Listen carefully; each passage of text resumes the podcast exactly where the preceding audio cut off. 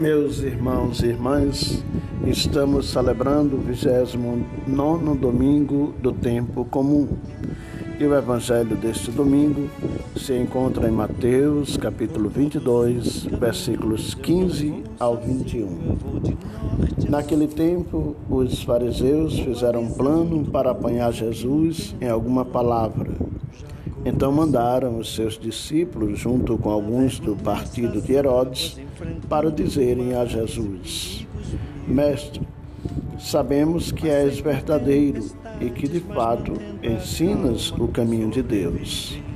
Não te deixas influenciar pela opinião dos outros, pois não julgas um homem pelas aparências. Dize-nos, pois, o que pensas: é lícito ou não pagar imposto a César? Jesus percebeu a maldade deles e disse: Hipócritas, por que me preparais uma armadilha? Mostrai-me a moeda do imposto. Levaram-lhe então a moeda e Jesus disse: De quem é a figura e a inscrição desta moeda? Eles responderam: De César. Jesus então lhes disse: Dai, pois, a César o que é de César e a Deus o que é de Deus.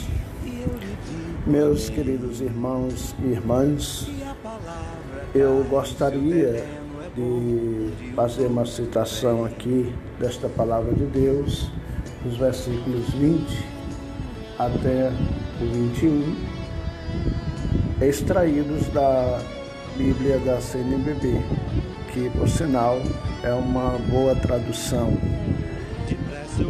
De quem é esta figura e a inscrição? Perguntou ele. De César, responderam. Ele então lhes disse: O que é de César, devolvei a César, e o que é de Deus, a Deus. O que é de César, devolvei a César. Veja bem, meus irmãos e irmãs, se Jesus respondesse sim, seria acusado de peleguismo, de colaboracionismo com os opressores pagãos romanos. Se respondesse não, seria acusado de revoltoso anti-romano diante de Pôncio Pilatos pelos seus próprios inimigos. Se respondesse não sei, seria desmoralizado como um rabi incompetente e estúpido. Eis, meus irmãos, mais uma armadilha daqueles líderes religiosos contra Jesus. Porém, eles não esperavam que o Mestre fosse deixá-los sem palavras, conforme dirá os versículos seguintes que não se encontram na narrativa do Evangelho de hoje. O Mestre deixou-os sem palavras. Jesus foi mais a resposta de Jesus foi mais perfeita do que eles poderiam imaginar. Jesus pediu uma moeda perguntou de quem era a inscrição. Então, se usais a moeda de César, é porque César é quem manda de fato.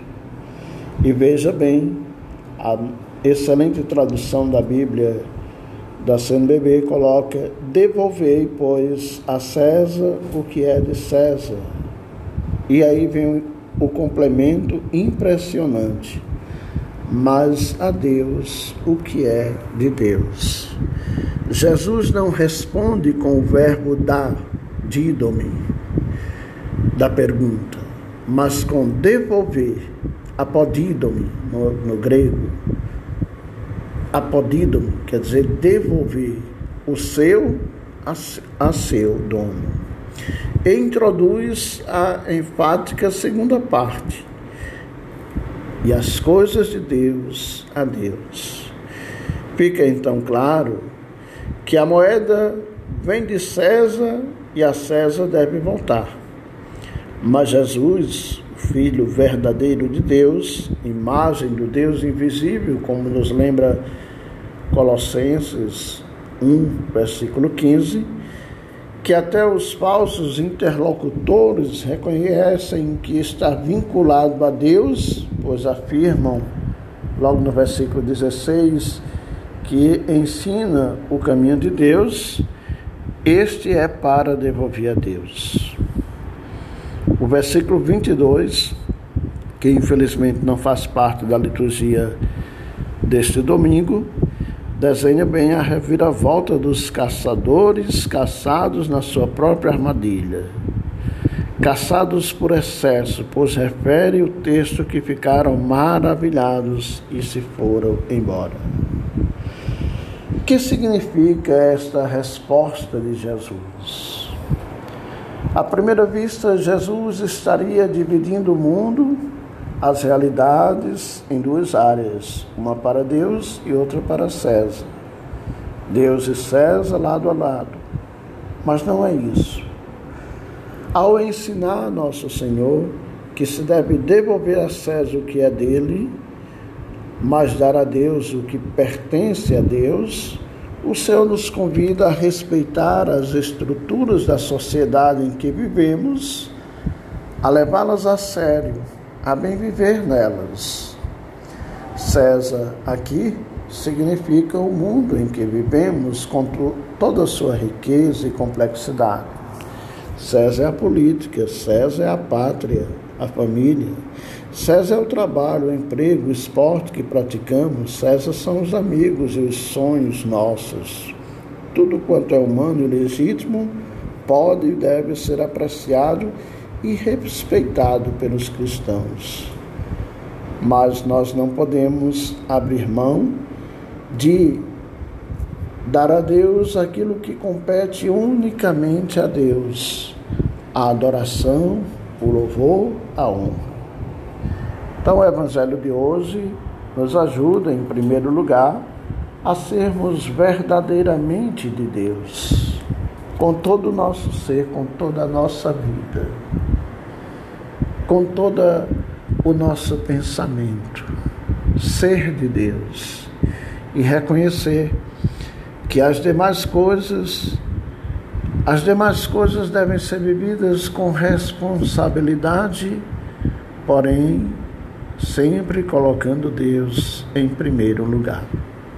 Seja louvado nosso Senhor e Salvador Jesus Cristo.